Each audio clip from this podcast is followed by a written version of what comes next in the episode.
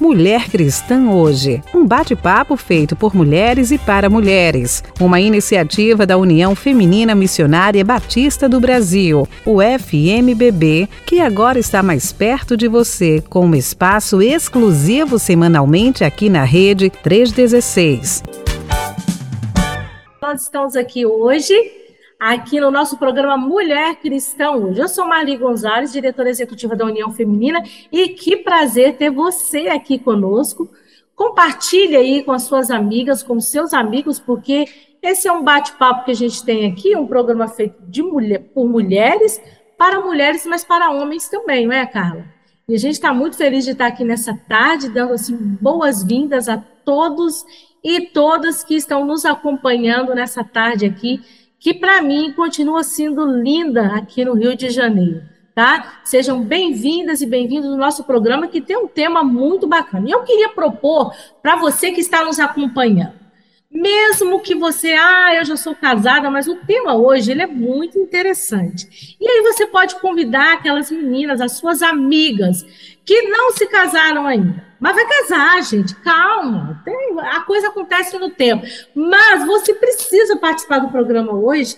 Entra lá no nosso WhatsApp, que é 11 3003 0316, para você deixar os seus recados. Que eles também são muito importantes para nós. Hoje, Vilmara não está aqui, então eu vou ter que ler os seus recadinhos, mas farei isso com o maior prazer, viu? Então, muito obrigada pela sua presença. Sejam bem-vindos, ô Carla. Eu queria te dizer o seguinte: esse tema de hoje é um tema muito engraçado. Eu, particularmente, acho. Né? É um tema engraçado. Eu quero ver essa meninada aí que está preparando para casar. Isso é importante, hein, gente? Ô, Carla, seja é. bem-vinda aí mais uma vez. Você que está lá naquela ponta lá, lá no estado, lá, lá em cima, lá em cima, lá no Amazonas, mais na cidade lá de Manaus. Seja bem-vinda mais uma vez. O Luiz está aqui, gente. Ele também está aqui. Luiz, seja bem-vindo, viu?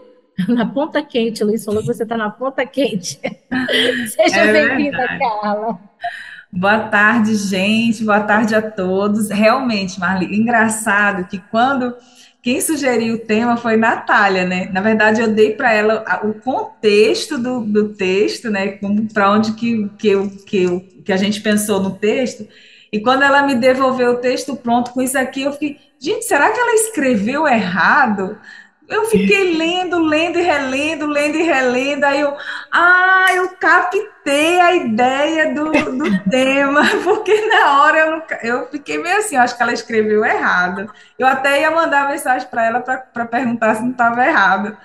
Mas realmente, o nosso tema, amadas, nessa tarde, amadas e amados que estão nos ouvindo nessa tarde, é seu futuro marido não é o seu marido. O seu futuro marido não é o seu marido. Por que desse tempo? Porque às vezes, né, o casal ainda não casou, até já está, né, com o, o, o casamento em vista. Porém, eles já se comportam, já, já mantêm um relacionamento como se fosse já casado. Então, essa é a ideia do texto, né, não, Natália? Então, é isso seu, o seu futuro marido não é o seu marido, é nessa ideia de, de para despertar justamente o interesse da pessoa. Peraí, por quê? Como é que é? Então, é nesse, nesse, nesse contexto aí. E como eu já falei, né, a Natália, nossa convidada que está aqui nessa tarde, foi ela que escreveu o texto. Natália é pedagoga lá de Presidente Prudente, do Ministério Despertar. Não, não errei. Não mudei Natália, seja muito bem-vinda. Olá, olá, gente. Um prazer estar aqui falando do texto. Esse tema super importante que me desafiou, na verdade, eu não falei isso para a Carla, mas me desafiou, porque eu li, tive que ler, ler, várias coisas, ler vários é, livros que eu tenho aqui, textos e tudo mais, para tentar ser o mais bíblica possível, né? E foi um texto que me desafiou, e, mas foi muito legal, foi muito legal escrever. Falou muito comigo também, e é um prazer estar aqui para falar dele. Ah, seja muito bem-vinda, fique à vontade aqui no nosso meio. Como é que, Natália, a gente, a gente sabe que hoje, né, é, os relacionamentos entre namorados, tem até hoje um costumezinho de usar aliança, né? Essas coisas não existiam uhum. antigamente, né? Uhum. Nada disso existia. E hoje os namoros estão assim muito com essa característica de já, já com esse comportamento de, de um casal casado. Mas é, na cabeça da, da jovem, possa ser que não passe que ela está tendo isso, né? Que ela, na, uhum. na, ali no, no meio do relacionamento, tudo é flores, tudo é maravilha. A jovem está tão apaixonada que ela não consegue nem, nem pensar né, de como vivencia essa relação, de uma maneira mais fria de quem está por fora consegue enxergar. Como que ela pode identificar quais são as características que ela pode identificar que está tendo esse relacionamento com o namorado dela como se já fosse casado? Então, é o que você disse é muito interessante, porque embora pareça óbvio para as pessoas ao redor, para ela mesma, às vezes não é. Então, a, a resposta até para isso pode até parecer um pouco simples, né? Um pouco boba no sentido de simples, porque é como ela pode identificar que ela tá tendo atitudes de uma mulher casada, mas no namoro. É, ela pode observar se ela tá fazendo as mesmas coisas que uma mulher casada faz. É uma resposta boba, né, um pouco óbvia, mas é porque às vezes ela tá naquilo e não consegue ver, ela não consegue ver os, os comportamentos que ela tá tendo. É por isso que é tão importante a gente estar tá dentro de uma comunidade, né, dentro de uma igreja local de pessoas que estão nos observando porque é, quando a gente está ali envolto né, naquela atmosfera de, de amor e paixão, não consegue enxergar as coisas, os nossos comportamentos. E, e esses dias atrás eu ouvi uma frase que dizia que, que a nossa decisão de namorar alguém deve ser feita dentro de uma comunidade. Que às vezes você está lá, as pessoas, suas, seus irmãos na fé estão vendo ali você começando a conversar com alguém, e estão vendo que aquilo vai se desenrolar, e eles falam: olha, mas eu não vejo você com essa pessoa. Eu não vejo ali que é a pessoa certa para você. Por quê? Porque esses irmãos na fé te conhecem, te amam, sabem como você é e tudo mais. É por isso que é tão importante tanto tomar a decisão de namorar dentro de uma comunidade, você estar inserido dentro de uma comunidade, quanto é, é você estar namorando alguém e estar presente e, e membro de uma igreja, para que as pessoas ao redor possam apontar e te mostrar entende os tipos de comportamento que você está tendo, que às vezes é tão óbvio para as pessoas ao redor, né? Às vezes você está, é, como a gente falou no texto, se submetendo ao namorado, tendo uma vida sexualmente ativa com o namorado, é, as finanças totalmente entrelaçadas, vocês fazendo viagem juntos, usando alianças, e para você, você está cega para aquilo. Tem dizendo que são claramente atitudes de casais casados. Por isso que é tão importante, a gente nem comentou sobre isso, mas eu achei importante mencionar a importância de se estar inserido dentro de uma igreja local, de uma comunidade, para que essas pessoas ao redor possam apontar é, para você, né? Então, a, a, maneira que ela pode identificar, que a jovem pode identificar, que está é, é, tendo atitudes de uma mulher casada, né?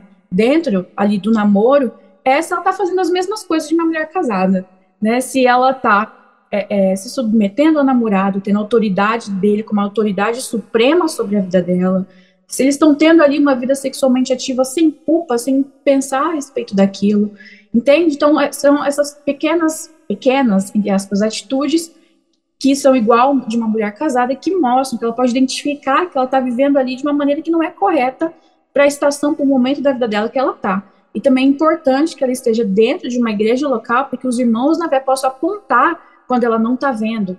Entende? Posso mostrar, apontar o tipo de comportamento que ela não está vendo ali. Entende? Então, acho que essa seria uma maneira. Gostei muito é... disso que você falou. Ah, é, a importância de estar dentro de uma comunidade, né? Uhum. Como que isso é importante?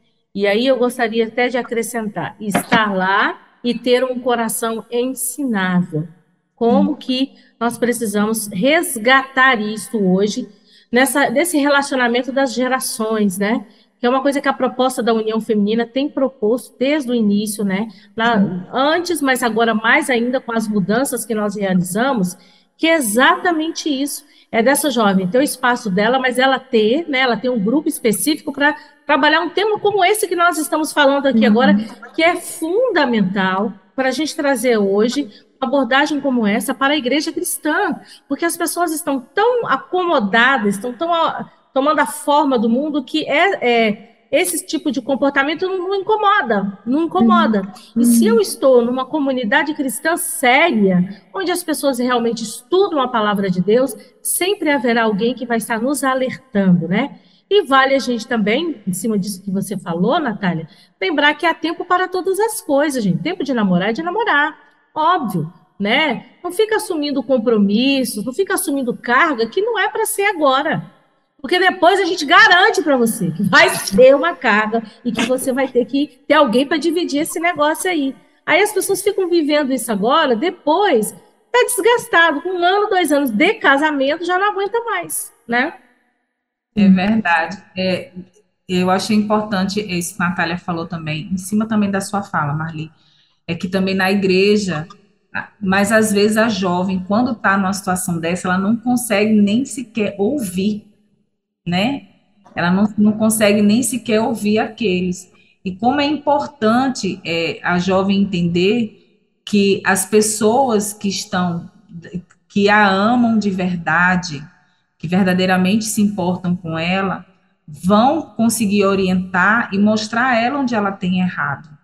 Uhum. Só que nem sempre ela consegue enxergar isso, mesmo as pessoas falando, mesmo as pessoas falando.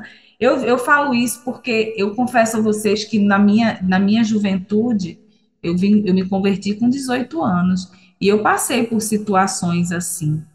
E até quando, quando leio, fiz aqui as perguntas, eu até já pensava assim, é, entendo como que é o pensamento da jovem, o que que passa no coração dela para isso, né? Vocês conhecem alguém que, que, que tem esse relacionamento assim? Conhecem? Eu ia perguntar, eu botei a pergunta aqui até porque Vilmara ia estar aqui e Vilmara é jovem, né? Então, ela ia conhecer alguém que, que, que tinha essa, essa é. vivência. Mas, hã? A gente queria tanto que ela tivesse aqui. Vilmara, Vilmara, entra lá, Vilmara, deixa recado lá para nós.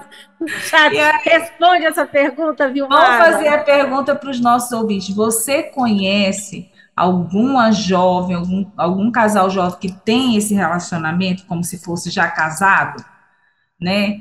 Você já chegou a aconselhar, já chegou a falar. E eu pergunto, por que, que muitas jovens se envolvem? Por que muitas jovens cultivam esse relacionamento? Qual é o fator predominante, assim? O que, que leva a jovem a se submeter e achar que esse relacionamento é Isso eu estou falando, gente, dentro de um contexto cristão, né? Porque a gente uhum. sabe que no mundo é, é, muito comum isso, é normal, mora junto, aí já, enfim, né, já constitui família assim e vai seguindo a, a vida assim. Mas dentro, do, dentro de uma perspectiva, a ilusão da liberdade é um dos fatores. É o Luiz já, Luiz já opinando aqui. Então, qual é o fator predominante? Por que, que a jovem se submete a isso? O que, que você pensa aí? Olha, a gente pode falar umas coisas em relação a isso. O primeira, primeira coisa que eu falaria como um dos fatores é a falta de entendimento bíblico, assim, do que é o casamento, né? Porque a, a gente tem essa idolatria em volta do casamento que você pensa que é só para satisfação pessoal. Então você pensa, não, vou casar, vou ser alguém, vou, entende? Vai me satisfazer, vai me completar como mulher, e você não entende a visão bíblica disso, né? O que está por trás disso. A gente não entende que quando a gente se casa, a gente está ali simbolizando uma realidade que é maior que a gente, que é Cristo se casando com a sua noiva, com a igreja. Então, casamento é para simbolizar isso, entende? Então, é, por não entender isso, a gente acaba se submetendo no namoro, quando na verdade a gente não consegue glorificar a Deus. Quando uma namorada se submete ao namorado no namoro, ela não está glorificando a Deus, ela não está revelando o casamento, a aliança eterna de Cristo com a igreja. É só no contexto do casamento, com a submissão de uma esposa e com a liderança e o amor sacrificial de um marido, que o mundo consegue ver Cristo e a noiva, essa aliança eterna e inquebrável de Cristo e a noiva, de que nós, a igreja, não estamos abandonados, não estamos à mercê, mas que Jesus vai voltar e se casar conosco eternamente, essa aliança é inquebrável.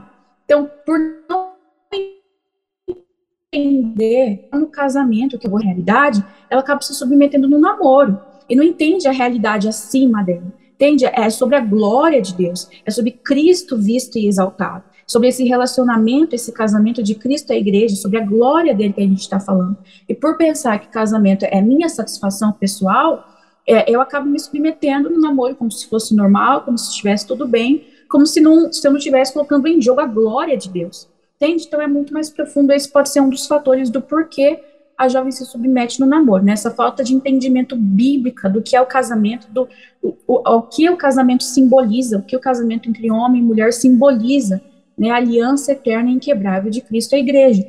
Outros fatores também, que pode ser, né, é, a gente está falando de fatores aqui, mas tem algo mais profundo, mas a gente está falando de os fatores aqui de superfície, né, mas é, outro fator pode ser que talvez ela não teve a figura de um pai, né, a figura paterna, o que, que, o que, que um pai faz? Dá, dá sustento, dá direção, da provisão, da proteção.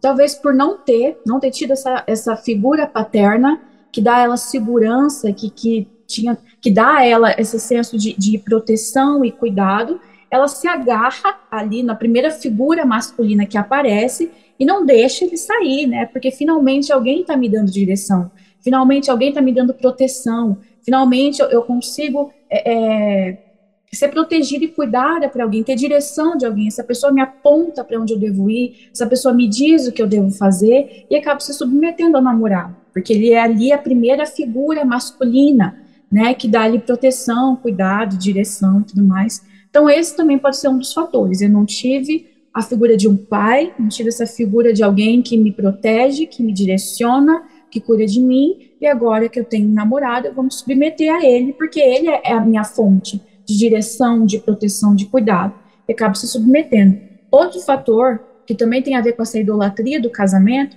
é que a gente acaba pensando, sem querer, é, sem querer querendo, que o casamento é ali a esfera que eu vou finalmente ser alguém que vai me completar como pessoa. Então, eu, no casamento que eu vou ter dignidade, que eu vou ser uma mulher de verdade, que eu vou ter valor, enquanto eu estou solteira, eu estou pela metade entende? É muito comum esse tipo de pensamento, mesmo que a gente não verbalize, é muito comum que esse pensamento, esse sentimento ronde, assim, nosso ser, e eu não sou completa ainda, o casamento vai me completar, vai me satisfazer, vai me dar dignidade e valor, e quando você finalmente está em um relacionamento de namoro, que você está ali perto do casamento, você está sentindo aquela pessoa te dando dignidade, valor, você não quer deixar ela aí, e aí ela acaba se submetendo, né? Então, esses são alguns fatores. Não entender biblicamente o que é o casamento, não ter tido essa figura de um pai, e também idolatramente pensando que é isso que vai te dar dignidade e valor, então você se submete ao seu namorado para não perder isso que está te dando dignidade, identidade e valor, né? Então, esses são alguns fatores que eu penso, assim, de superfície. Dá pra gente falar de várias coisas, mas esse eu vejo mais, às vezes, na minha própria vida e na vida de, de amigas ao redor. Nossa, você coisa aí. Ah, é, só para completar, né, eu estava pensando enquanto você falava dessa submissão que, que não é, não cabe para esse relacionamento, e uhum. talvez isso, e é uma alerta que a gente traz aqui, né? Talvez isso, meninas, vocês que estão nos ouvindo aí, ou mesmo você que já casou e, e pode orientar outras jovens, isso também faz com que essa jovem se submeta a um abuso, né? Uma violência. Exatamente. Que não é só é, a pessoa está tão assim, ela está cega, né? Eu, eu acho assim, eu, eu sempre digo o seguinte, quando a Carla está falando assim, ah, às vezes a pessoa não ouve, é, porque está apaixonada, a paixão ela cega, né? Então a paixão faz isto, né? E aí ninguém mais tem razão, ninguém mais tem razão, e é muito difícil para a própria pessoa tomar decisões. Então, essa submissão nesse tempo que não cabe para isso, né? Você não é casada, ele não é o seu esposo, pelo menos ainda não, poderá ser. Mas aí o que, que acontece? É algo tão que cega tanto, porque tudo que está fora do lugar vai trazer desequilíbrio, né? E aí essa menina pode se submeter dentro de um relacionamento abusivo e acaba casando com essa pessoa e leva esse, é, vai estender esse relacionamento abusivo que se perdurar vai estender para os filhos também. Então é muito importante a gente estar atento a isso e viver o hoje sabendo que é isso que é para ser vivido, né, na medida certa. Uhum. Essa questão de, de, você falou aí de relacionamento abusivo, eu me lembrei que na quando eu era adolescente tinha um casal de jovem na minha, na minha escola, eu não era cristã, né? e, e o rapaz tinha ciúme da menina quando ela botava a camisa da escola por dentro da calça jeans. E ela, quando ele chegava para buscar ela, ela, tirava a camisa de dentro da calça. Vê que coisa surreal. É surreal, mas isso existe. É surreal e isso existe. Aí você falando aí de abuso, aí eu não, não sei se casaram, mas aí casa com uma pessoa assim, os abusos aumentam, né? Dentro da esfera do casamento. Se no namoro já tem essa possessividade, né? Eu creio que a jovem também tenha medo de perder é, de perder aquele amor, né? Que acha que eu. Eu estava até falando isso com a minha filha hoje. Nessa idade, a, a gente sempre acha que o namorado é o amor da vida e que nunca, vai, nunca mais vai ter outro. Então a gente se submete a qualquer coisa para poder, é, até mesmo achando que esse relacionamento é como se fosse casado, fosse garantia de que o casamento vá se consumar. Né? Uhum. Por isso que a jovem se submete até mesmo a ter relação sexual, a se comportar como esposa, a fazer todas as vontades do, do, do rapaz, enfim, até mesmo essa questão de proibir, você não vai em tal lugar se eu não for, você não pode ir no acampamento se eu não for, então tem isso também, né? É, eu, eu até cito no texto isso, que às vezes é, é, muito, é muito engraçado o quanto às vezes a gente trata a intenção de casar como já casamento. Então, a data está marcada, está muito perto, então você já está praticamente casado. Tem que tomar cuidado com duas palavras, quase e praticamente, porque quase casamento não é casamento, praticamente casado não é casado, e a gente confunde essas coisas, né? Como está perto, como a data é, é, do casamento está próxima, está marcada, como vocês já pagaram, vários fornecedores do casamento já está ali. Não, né? Não teve ali os votos, não teve testemunhas, não teve as alianças, então não é casamento. Então, uma das coisas que a gente tem que tomar cuidado é com essa palavra quase casado, praticamente casado, só porque vocês já viajaram juntos ou já usam alianças e acaba aí confundindo a sua mente e você começa a pensar que a intenção de se casar é o casamento em si, não é.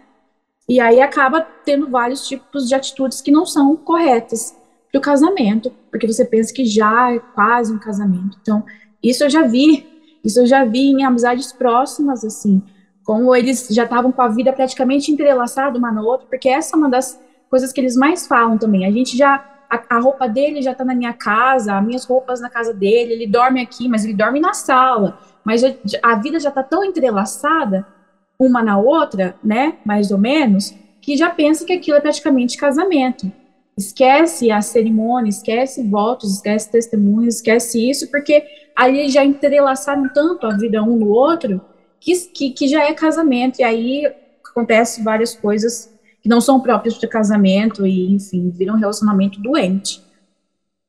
E qual, e qual é essa? A gente falou das causas superficiais, né, daquilo que é, hum. é que, que eu, comumente a gente fala, mas existe algo mais profundo, né, Natália? E qual é esse essa, essa raiz de tudo isso que brota, que na verdade tudo isso é, consequência dessa raiz, né? E fala aí dessa Exatamente. raiz. Aí já é um pouco mais dolorido. Eu considero mais dolorido, porque é difícil você se ver assim, né? Mas é, se a gente for ver esses exemplos que a gente deu dos fatores de superfície, a gente viu que a, às vezes a jovem se submete porque ela quer uma direção, é, um cuidado, ela se submete porque ela quer uma satisfação que o, que o namoro está trazendo a ela, ela se submete porque ela não quer perder isso, porque está trazendo satisfação e identidade a ela. Então a gente consegue observar que ela deseja o quê? Que, que o que, que ela deseja que o namorado faça por ela? Dê a ela uma direção, identidade, satisfação, coisas que a gente só pode ter em Deus.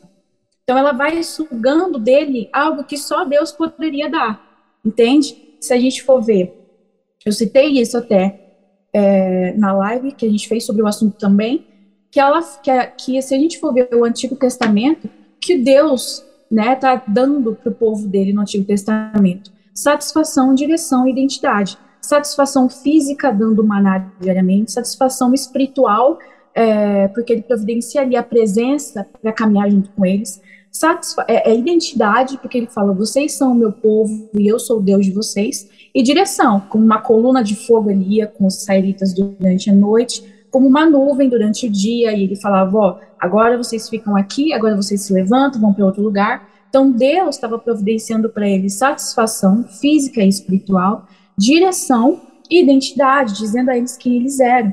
E quando a gente se, se desvia do Senhor, desvia o olhar dele, a gente busca essas coisas em outras pessoas. Isso é idolatria. Idolatria é você querer que alguém faça por você o que só Deus é capaz de fazer.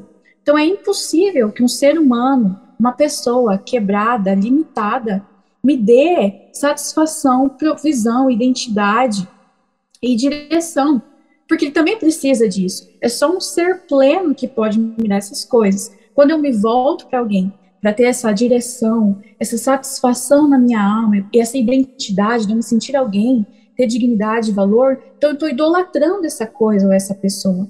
Então, idolatria é quando você se volta para outra pessoa ou outra coisa, seja um, namorado, que a gente está falando aqui na live, seja qualquer outra coisa, você se volta para essa coisa, para que ela te dê provisão, para que ela te dê identidade, satisfação, para que ela te dê essa alegria e, e direção que você deve fazer. Então, isso é idolatria. Então, a raiz, é, é, talvez, da submissão desses diversos comportamentos que as jovens adotam no namoro, talvez idolatria. Porque elas não creem que Deus é capaz de dizer para elas quem elas são, que Deus é capaz de dar a elas satisfação e que Deus é capaz de direcionar a vida delas para o lugar onde elas devem ir e estar.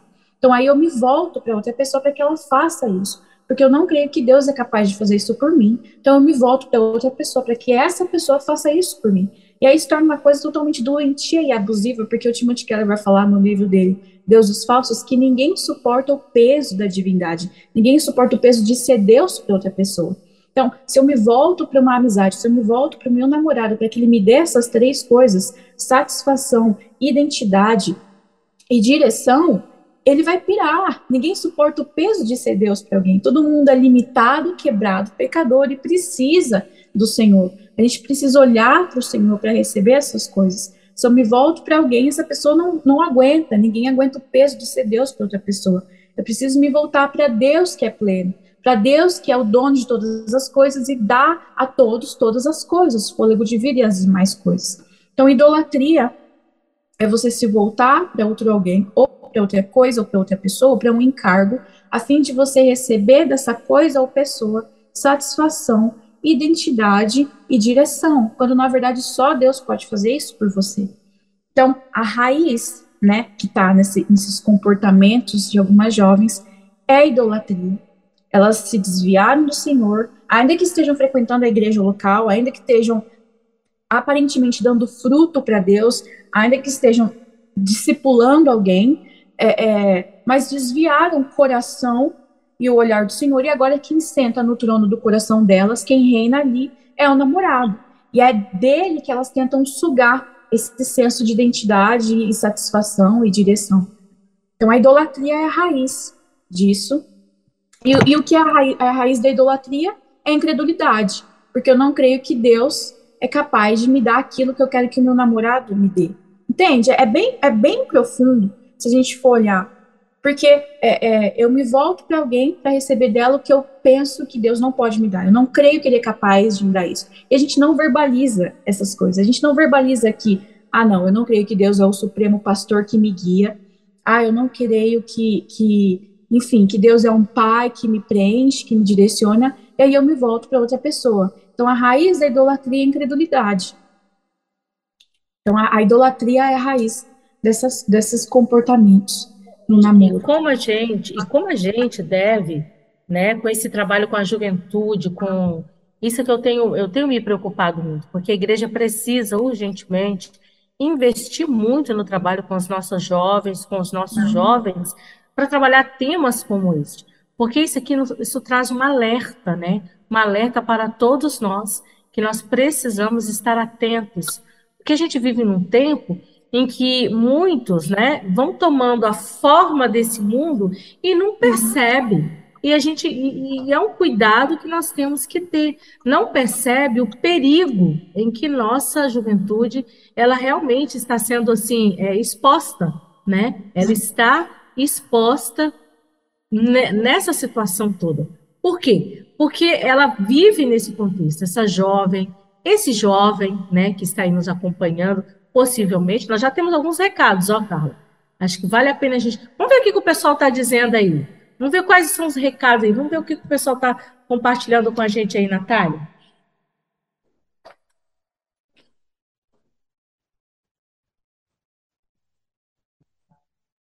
Vamos lá. Nós temos aqui a Rosana Pires. Rosana Pires está dizendo: muito bom assunto para as queridas jovens de nossas igrejas. Deus abençoe a inspiração da autora de um tema relevante e necessário para esse tempo. Deus abençoe o FMBB. Ô, Rosana, beijo, obrigada, querida, pelo carinho aí, pela palavra. Olha ela chegando. Quem está chegando aqui? Irmã Alvina. Irmã Alvina linda. Boa tarde, minhas irmãs. Estou bebendo um cafezinho que acabei de passar. Olha, olha como ela é, olha só. Ela está dizendo aqui, ó, ó ela, ela, falou mais alguma coisa? Ô, Luiz, Luiz, você acha que eu tenho visão da Mulher Maravilha? Eu não sou Mulher Maravilha, eu só sou maravilhosa. Coisa, meu Deus. Eu conheço jovens a irmã Alvina, ele não queria. Eu vou ler o da irmã Alvina. Ela está dizendo assim: ó, eu conheço jovens com esse relacionamento como se fossem casados já. Isso, a gente sabe disso, a gente sabe que existe isso dentro da igreja e é por isso que a gente está aqui com um tema tão relevante. Tem a Jandira, Jandira, lá da PIB de Mossoró. Um beijo para as irmãs do Rio Grande do Norte. Aí, olha, PIB de Mossoró. Na terça-feira passada, realizamos esse estudo na nossa MCM, na PIB, na direção da mulher jovem. Foi maravilhoso. Parabéns! Parabéns para vocês. Que bom que vocês estão preocupadas com as jovens, viu? Que bênção. Tem mais aí, tem mais. Olha, Dulcineia. Ô, Dulcineia, olha o que, é que ela está dizendo aqui, ó. Quero deixar meu recado, Dulcineia Vantil. Infelizmente, Conheço vários jovens que agem assim, filhos de pais evangélicos, e eles também são membros ativos em suas igrejas. Gente, esse povo precisa se converter, precisa de Bíblia. Quem é que vai ensinar? Nós. Nós é quem temos que ensinar e temos que investir muito nos estudos bíblicos, teologia bíblica, para poder ajudar essa, essa, essa juventude aí, porque realmente eles precisam dessa orientação. A nossa presidente aí, Luiz, põe da nossa presidente Cássia Virginia. Ela, quando pode, ela está aqui nos apoiando. Cássia, um beijo, que está lá em Recife, ó. Parabéns, Natália Oliveira, pelo texto escrito da nossa querida revista Visão Missionária. Aí, ó, esse aí é da nossa presidente, viu, Natália? Gostou Ai, aí do seu artigo, parabéns. Glória a Deus. Mas aqui, tem, tem gente, ixi, pastor Ubiratã, deixa eu ver o que, que ele está falando aqui. Deixa um recado? Não, tá lá acompanhando? Ah, peraí, deixa o recado, não, não tô achando, não tô achando o recado dele. Sei que tá ali. Pastor, obrigada por estar nos acompanhando aí, viu? Seja bem-vindo aí. Tem mais? Mais recadinho? Não, não tem, mas se você quiser, pode deixar aí mais recadinhos pra gente. Tá vendo, gente? Isso aqui, por que, que eu achei que esse tema era um tema um, um tanto engraçado, para não dizer diferenciado, né? Porque é exatamente isso é um tema que mexe com a gente, né? Faz a gente refletir, faz a gente pensar. Olha aí. E é um alerta, minha gente, aos pastores, aos educadores, a você que está lá envolvido com esse grupo. Nós da União Feminina, a gente, Deus tem levantado, né, uma geração jovem de escritores para escrever. A revista Visão Missionária esse ano está fazendo 100 anos. Ô, gente, isso não é para qualquer um, não, viu? A União Feminina tem 114 anos, a revista tem 100 anos. Vou dizer para vocês, são 100 anos né, de revista cada vez mais atualizada, uma linguagem dessa e bem atual para alcançar o coração da nossa juventude, e nós não podemos deixar de investir. Temos que investir nas crianças?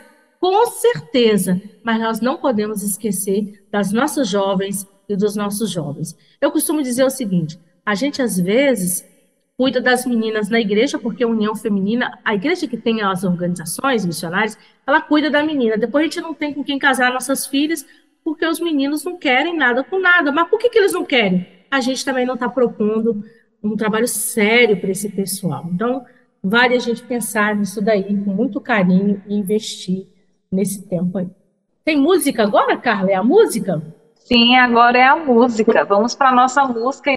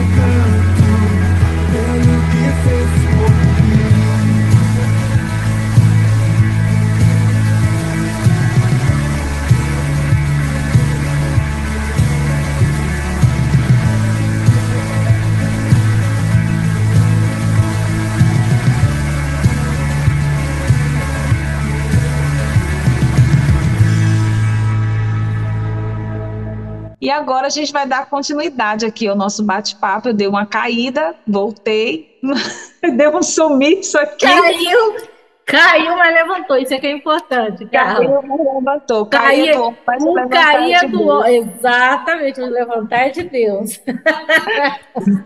E a gente está aqui batendo papo com a Natália sobre o tema Seu futuro marido não é o seu marido. E agora é, a gente vai falar, Natália, é, de como a gente até você já até começou a falar sobre isso, mas é como que a família, não só a igreja, nós falamos um pouquinho, né, de como a igreja pode é, orientar as jovens para que elas não entrem nem se submetam a esse tipo de, de comportamento no namoro. Mas eu creio que também o papel da família seja também fundamental, não é verdade? Sim. É, é uma coisa que a gente já estava falando, né? Que a gente falou no comecinho sobre isso, mas a, a importância, primeiro, de, de uma visão bíblica a respeito da, do casamento, e quão importante é que você ensine e passe para frente e esses relacionamentos de discipulado. Entende a importância de você trazer nesses relacionamentos de discipulado a verdade bíblica, para não abrir brechas para outros tipos de, de, de pensamentos e concepções. Se dentro da nossa casa a verdade bíblica não é pregada, os nossos filhos vão ouvir isso em outros lugares.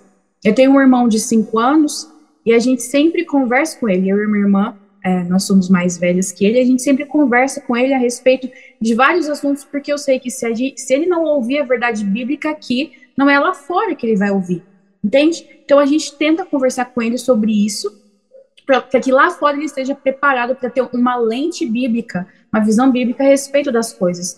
Então é muito importante que a gente mantenha esses relacionamentos de discipulado e que a gente pregue a verdade bíblica. Eu gosto muito de uma frase do John Piper, que ele fala que teologia fraca produz mulheres fracas. E se na nossa casa não é o lugar onde a verdade bíblica é pregada, onde a gente vai encontrar isso. Óbvio, tem a igreja também, mas tem algo que, que os filhos eles prestam mais atenção no que os pais estão dizendo do que em outras pessoas. Entende? Eu tenho percebido isso. Quando eu falo alguma coisa para meu irmão, ele até ouve, mas quando é os meus pais, aí ele ouve. Tem um grau de autoridade nos pais sobre os filhos que a gente pode parecer que filhos não prestam atenção nos pais, mas é, é, a primeira figura ali que a gente realmente se espelha e olha e acredita. A gente acredita que o que os nossos pais estão falando é verdade. Então, é muito importante que a gente é, é, é zele pela palavra de Deus pregada em todas as esferas. O que Deus diz a respeito do casamento, o que Deus diz a respeito do dinheiro, o que Deus diz a respeito da pureza sexual, o que Deus diz, o que Deus diz, o que Deus diz. É importante isso e é importante esses relacionamentos de discipulado também na igreja local. Vários pecados do meu coração, eles, eles foram é, é, é, revelados por causa da exortação de alguma amiga da minha igreja local que eu via todas as semanas, todos os dias, que tinha esse relacionamento próximo. E eu glorifico a Deus por isso, porque eu permaneceria cega se não fosse por pessoas literalmente me colocando na parede com todo o amor do mundo e perguntando o que está acontecendo, o que você fez, o que você está fazendo, e me exortasse, me lembrasse da palavra de Deus a respeito daquilo que eu estava fazendo. Entende? Então, é muito importante que a gente zele, como eu não sou mãe nem nada, mas é muito importante que, que pais e, e pessoas de autoridade, na verdade, líderes, zelem pela palavra de Deus pregada, tudo que Deus diz a respeito de diversas áreas da vida, de relacionamento, e, e a gente precisa ter uma resposta bíblica para cada coisa, para cada coisa. E, e tá, tá, cada vez mais que o tempo passa, tem é, se levantado essa necessidade de você ter uma resposta bíblica, porque daqui a pouco vai ser tudo muito relativizado e você vai pensar, mas será, será ou não? Será que isso é verdade ou não? Daqui a pouco que... não, já tem, já, já tá as coisas já estão muito relativas, né? Exatamente. Então a gente precisa zelar pela palavra de Deus, pela glória de Deus. Tem uma frase que eu gosto muito, que é do. É, não sei se é Tozer ou Tozer, a gente vai ficar nessa coisa eu de, de pronúncia. Também. Sim, tem uma frase dele que ele fala que Deus está em busca de homens e mulheres em cujas mãos sua glória permaneça segura. Então, a, a gente tem que olhar para a nossa vida e, e, como mulheres, é, na verdade, isso é para todos os cristãos, mas a gente está falando de mulheres aqui, né, e líderes também. A gente precisa manter a glória de Deus segura. O que ele diz tem que estar tá seguro nas nossas mãos. Glória, ele procura pessoas em cujas mãos a glória dele esteja segura. Que a gente é, é, preze pela pureza do que ele diz e passe isso para frente. Né? Então, é muito importante a gente, esses relacionamentos de discipulado dentro de casa e dentro da igreja, e esse zelo pela glória e pela palavra de Deus puras, entende? Ser, é, ser passado, que está muito relativizado. Antes mesmo de entrar aqui na, na, na rádio aqui, eu estava vendo no Instagram é, sobre, é, é enfim, relativizando é, é, o evangelho, o evangelho para um determinado tipo de grupo, entende? Como se não fosse para todas as pessoas. Então, eles separam, adicionam algumas coisas ou tiram algumas coisas para fazer um evangelho para aquele tipo de pessoa, para aquele grupo de pessoas. É, a fim de incluir. Personalizado, né? É, a fim de incluir aquele grupo de pessoas, mas excluindo a, a glória de Deus, excluindo a verdade bíblica. Então, que importa, né? Que não, não tem valor aquilo, não é a palavra de Deus para a salvação. E Paulo vai falar em Gálatas, se não me engano, que todo aquele que prega o evangelho diferente do evangelho a respeito da cruz de Jesus que seja amaldiçoado. Seja um anjo, seja se alguém exclui a cruz de Cristo que seja amaldiçoado. Porque eh, Paulo estava bravo assim, parecia uma palavra brava, porque ele sabia que se eu prego algo que não é o evangelho, as pessoas estão morrendo nos seus pecados e sendo condenadas. Se eu é perverto o evangelho, eu estou brincando com o destino eterno das pessoas. Então, então, a pureza do evangelho é para que as pessoas sejam salvas, para que Cristo seja visto e amado e glorificado. E se eu perverto isso, Cristo é glorificado e as pessoas são condenadas eternamente. Então, é, é muito profundo, assim, se a gente para para pensar e discutir sobre isso, é muito mais perigoso. Então, enfim, é, já falei muito sobre Eu queria, não, dentro não. disso que você falou, Natália, eu só queria só fazer um acréscimo aqui. Uhum. É, eu tenho trabalhado muito isso, né? Eu preguei, eu preguei em São Paulo, inclusive falei sobre isso, sobre a questão ah, dos nossos relacionamentos com discipulado e mentoria, né? A gente precisa, e essa geração, ela precisa de mentoria. É o que é a mentoria? É o cuidado, é proteção. Nós precisamos proteger os nossos jovens, as nossas meninas, nossos meninos, as crianças. Proteção é importantíssimo. E, e às vezes nós erramos porque a gente pensa que a proteção está ligada ao ficar só exortando, falando, falando, né? Não é nem exortar, porque exortação vem com ensino, vem com amor. É o falar, é, ah, não, eles não escutam e deixar de lado. Eu tenho dito muito isso. Sabe, assim, a gente tem exemplos na Bíblia de, de mentoria, né? De mentoria entre gerações. E esse é um apelo que a gente faz aqui para as irmãs que estão nos ouvindo. Vamos mentorear essa geração aí. A gente tem lá o exemplo de Ruth com Noemi, que é de verdade uma mentoria, uma mentoria intergeracional de gerações diferentes e olha como que foi enriquecedor essa mentoria, esse relacionamento aí de Noemi para com Ruth e de Ruth para com Noemi, porque houve uma submissão.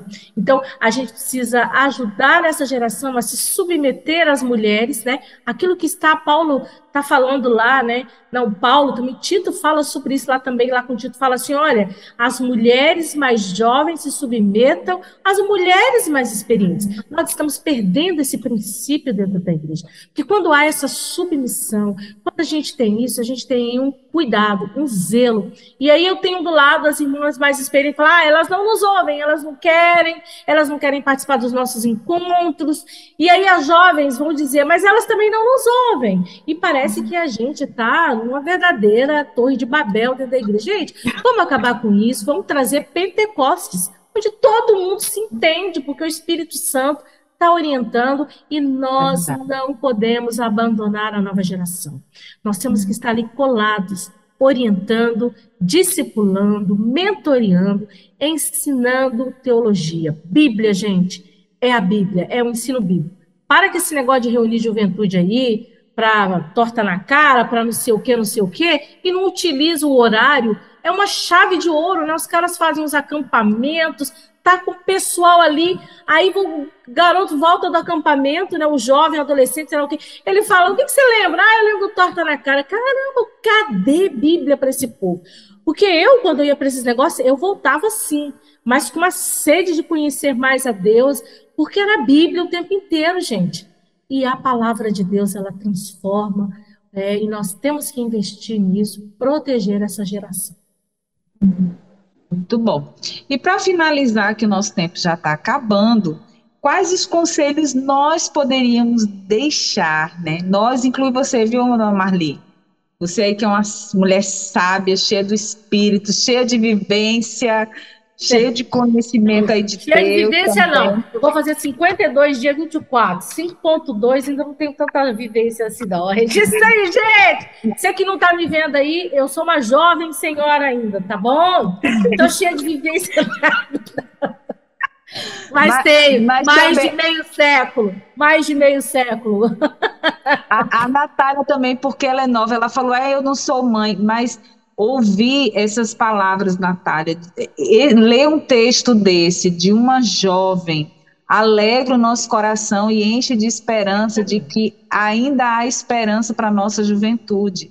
Amém. Porque, infelizmente, Amém muitos ainda não têm, como você falou, não conseguem alcançar esse entendimento bíblico a respeito do casamento. E você, uma jovem tão nova, quem está vendo aqui vê que ela é nova, é, é, já tem essa percepção, não só por esse texto, pelos outros textos que você já escreveu, que realmente são profundos, são maravilhosos. Glória a Deus por isso. Então, assim, é muito bom também a jovem ouvir de outra jovem que de fato existe uma verdade bíblica e que ela é boa. Porque às vezes as pessoas têm entendimento de que aquilo que a Bíblia diz é algo é ruim, é pó da vida, né, é, tolhe a nossa vida, mas não.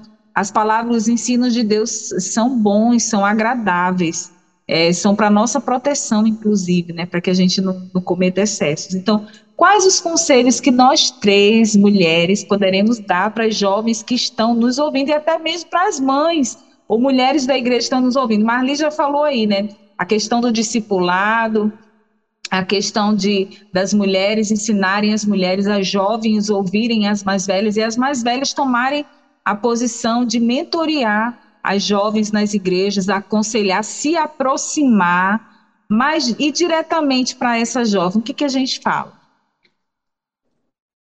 Primeiro, eu queria, queria falar para a Marli ou para as outras mulheres mais velhas, líderes, que vocês continuem, porque a gente precisa disso. É, mais, esse negócio mais, aí. Mais experientes. As mulheres mais experientes. já me corrigi, já me corrigi rapidinho. 5.2, 5. Olha o outro, outro tá rindo lá, 5.1, gente. É quase que embrião, vocês não estão entendendo. Precisa. É comparado que a gente vive. É embrião. Pode falar, Natália, não tem problema. Não, mas é. Perdão, mais experiências, com certeza, que a gente precisa de vocês. Eu sei que às vezes pode olhar para a juventude e pensar, não, elas não querem. E às vezes a gente olha, mas não, ninguém me ensina. É, às vezes cada um tem uma visão, né? Às vezes várias. Eu conheço algumas meninas jovens, mulheres jovens, que às vezes a gente. Até eu mesmo olhava ao redor e me perguntava, nossa, mas eu queria uma mulher jovem que estivesse ah, assim com, com, com, Deus e que me, mulher mais velha que me ensinasse assim. Então tem esse anseio de ambas as partes. Então é, mulheres mais experientes não desistam de ensinar porque tem pessoas aí dentro, mulheres mais novas aí dentro que precisam ouvir que precisam ver que tem mulheres mais experientes que trabalham, que são mães, mas ainda assim continuam amando a Deus, que a correria não roubou é, o coração delas de Deus, e é lindo isso, porque a gente vê é, é, pessoas mais jovens ali tendo tempo para ler a Bíblia, tendo mais horas assim no dia para poder estar tá com Deus, fazendo devocional, e a gente pensa, nossa, mas e cadê as mulheres mais velhas? Será que elas conseguem é, manter esse fervor, esse fogo por Deus mesmo casadas? E a gente vê é, é, vocês e mantendo o zelo pela palavra, zelo por Deus, amor por Deus, e a gente pensa, ah, não, é possível, é, é, a maternidade não vai me roubar do tempo do Senhor, e trabalho não vai me roubar do tempo do Senhor, porque eu vejo a Marli, vejo a Carla, e elas ainda amam a Deus, então é possível, só depende de mim manter esse, esse fogo, essa paixão pelo Senhor. Então, é muito, muito, muito legal, assim, na minha igreja local, a, a, algumas meninas mais jovens, a gente sempre fala quão legal é ver é, é, pessoas já casadas e, e, tudo mais, mas ainda mantendo o zelo pelo Senhor, pela palavra de Deus, mantendo o amor, e a gente pensa, não é possível, essas coisas não vão me roubar, não vão roubar meu coração, minha atenção. Enfim, mas agora os conselhos, né, para as jovens É, já falo demais também, mas é, acho que eu poderia dar dois conselhos que a gente já meio que falou ao longo da, ao longo da live, que o primeiro é manter é, é, é o seu tempo com o Senhor, manter os seus devocionais todos os dias, é, para que você se permaneça de pé, para que você ame a Deus, para que você não caia numa situação de idolatria. Porque a situação de idolatria, como a gente estava falando, eu idolatro algo, alguém, porque eu quero que essa pessoa me dê alegria, satisfação, identidade e tudo mais, porque eu não creio que Deus vai me dar essas coisas. E por que, que eu não creio que Deus vai me dar essas coisas? Porque a minha mente tem uma percepção de um Deus fraco.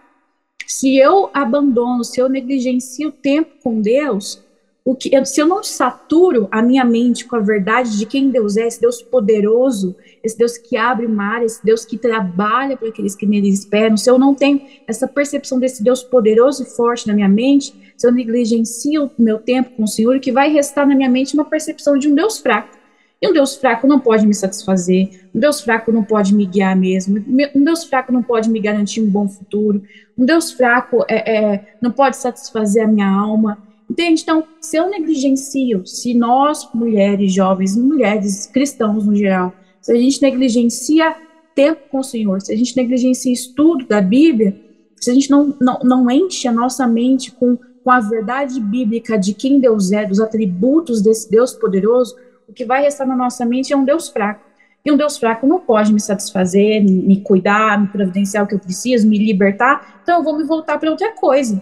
E aí vem idolatria. Então, você vê lá a idolatria, mas a raiz dela ali é, é negligência. Você parou de estar com o Senhor, você parou de ler a Bíblia, você parou. Entende? São pequenas coisas. Ninguém acorda da noite para o dia, ah, não. Ontem eu estava jejuando, orando, hoje já não quero mais Deus. São pequenas ações, é um abandono gradativo, é, é um abandono da fé que vem com ações assim, gradativamente de abandono de devocional, de leitura da Bíblia, de tempo com o Senhor, de, de comunhão com os irmãos e, e, e igreja local. Então, uma, um dos conselhos que eu daria é não é, é abandone o Senhor, não perca Deus de vista. Continue orando, continue lendo a Bíblia, continue satisfazendo a sua alma na presença santa de Deus e lendo as Escrituras e estudando, é, aproveitando o tempo extra que a gente tem, querendo ou não, e, e gastando isso para estar com Deus. Então, essa seria uma das primeiras coisas. Não perder Deus de vista, fazer o nosso devocional todos os dias. O que eu tive do Senhor hoje não é suficiente para me manter de pé amanhã. Amanhã eu preciso me voltar de novo para Deus, para as Escrituras. E a segunda coisa é, é tentar gastar cada momento pensando como eu posso glorificar Deus.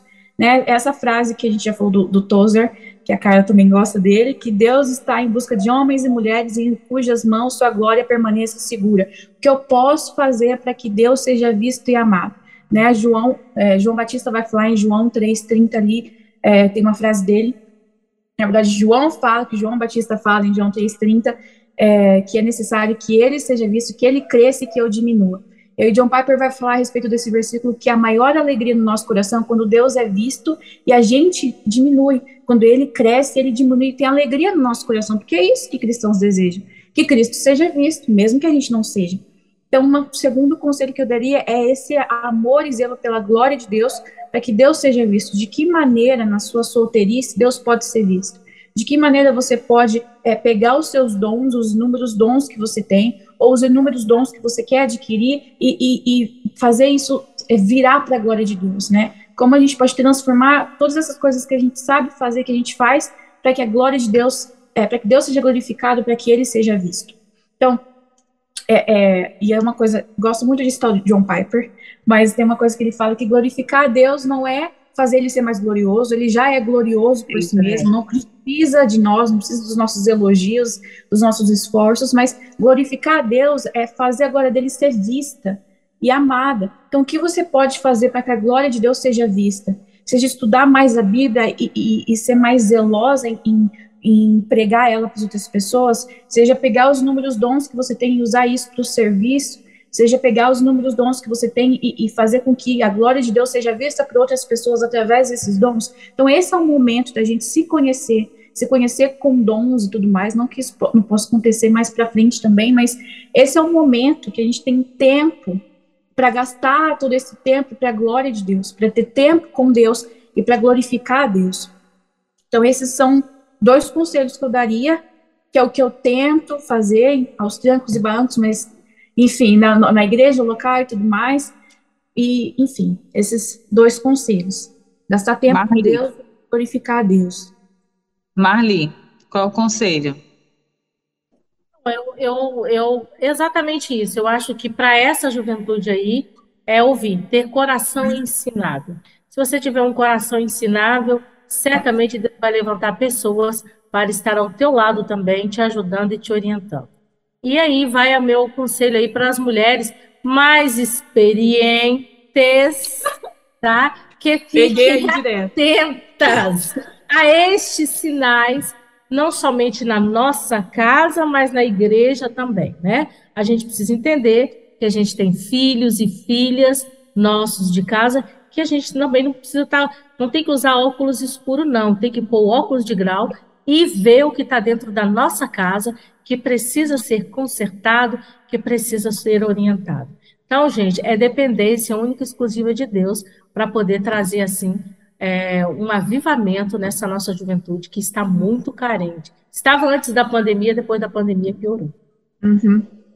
É, nas igrejas há muitas jovens, eu falo porque eu fui uma dessas jovens, eu me converti com 18 anos e eu não tive as orientações né, dentro dessa perspectiva cristã na minha formação e quando eu cheguei na igreja, eu desenvolvi, mesmo estando na igreja, desenvolvi relacionamentos que não tinha essa, essa perspectiva cristã. E como é importante as mulheres é, identificar tantas e tantas jovens e jovens que têm na igreja, às vezes não têm a família cristã, mas estão ali e precisam dessa orientação e desse cuidado, que infelizmente a família não pode dar porque não conhece a, a, a verdade da palavra de Deus. Então, que todas nós estejamos atentas umas às outras, né? Vivamos de fato em comunidade né? não apenas indo à igreja, mas é, vivenciando ali o discipulado lado a lado. Amadas, foi um prazer conversar com você, Natália, um prazer conhecê-la. Agradeço a, sua, a oportunidade de, de, ter você aqui e de, da sua disponibilidade em servir tanto escrevendo quanto estando aqui hoje. É, o seu tchau final, que eu vou passar a palavra a Marli. Muito obrigada, é, Marli, Carla, obrigada por essa oportunidade, por é, poder ouvir vocês, que para mim é um prazer e uma honra e me dá alegria e me dá, uh, continua, me dá essa vontade de permanecer. Então, muito, muito, muito obrigada, foi um prazer, porque me lembra, não é que são coisas que eu ensino, mas também me lembra, é como se eu estivesse pregando para mim também, porque eu mesma sei as minhas faltas e, e tá todo mundo é, é suscetível a isso se a gente não permanece em Deus. Eu, enfim, eu preciso constantemente lembrar a mim mesma da palavra de Deus e ser lembrada também. Então, foi um prazer hoje, me mudou, melhorou o meu dia. E muito obrigada, muito obrigada, foi um prazer. Glória a Deus, o prazer foi nosso. Eu me despeço aqui, querido ouvinte, para passar a palavra para Marli, dizendo que semana que vem o nosso tema será o desafio de ser jovem cristã no mundo pós-moderno, é o mês da juventude. A gente já começa só com temáticas voltadas para a nossa juventude. Então, eu espero você semana que vem, se Deus quiser. Marli. Obrigada, Natália. Obrigada a todos que nos acompanharam até agora e nos ajude aí, tá? Divulgando esse programa Mulher Cristã hoje, aqui na Rede 316, todas as terças-feiras, às 17 horas. Um beijo para todos e muito obrigada por estar nos acompanhando. Parabéns, Natália. Deus continue te abençoando, viu? Foi bênção te conhecer. E, e, é como a Carla falou mesmo: enche o nosso coração de esperança ter uma jovem, uma menina, né? Uma, uma cosmovisão bíblica. Que benção, né? Que Deus continue nos abençoando. Um abraço a todos aí, o pessoal da Rede 316 aí conosco. Tá bom? Tá bom, Luiz? Eu vi ali, velha, né? Tá me chamando de velha ali no. Tá, pode deixar, Luiz. Gente, um abraço, até mais, viu? Até semana que vem. Até semana que vem. Você acabou de ouvir na Rede 316 Mulher Cristã Hoje, um bate-papo feito por mulheres e para mulheres, uma iniciativa da União Feminina Missionária Batista do Brasil, o FMBB, que agora está mais perto de você, com um espaço exclusivo semanalmente aqui na Rede 316. Participe conosco toda terça-feira de 17 às 18 horas, horário de Brasília.